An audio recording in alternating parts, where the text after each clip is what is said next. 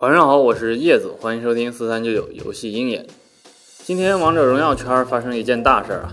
早上不少人看到人民日报的微博转载了光明日报的一篇名为《荆轲是女的，小学生玩王者荣耀还能学好历史吗》的文章。文章直接指出，王者荣耀中从形象到内容都与历史传说完全不符合，颠覆了大众对荆轲这类历史人物的记忆。该文章一出啊，微博和知乎之类的社交媒体就炸了。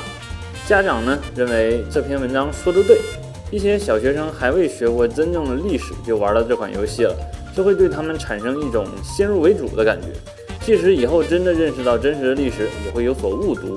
而不少网友则认为啊，如果按照这个逻辑，那《三国演义》啊、《西游记》啊都不需要看了，因为那些都不是历史啊。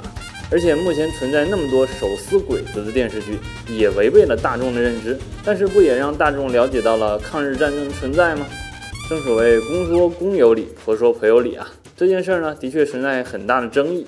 不过叶子认为啊，其实这就和把电子游戏归为精神鸦片一样，在孩子成长过程中啊，游戏只是过客，家长的正确引导才是最重要的事情。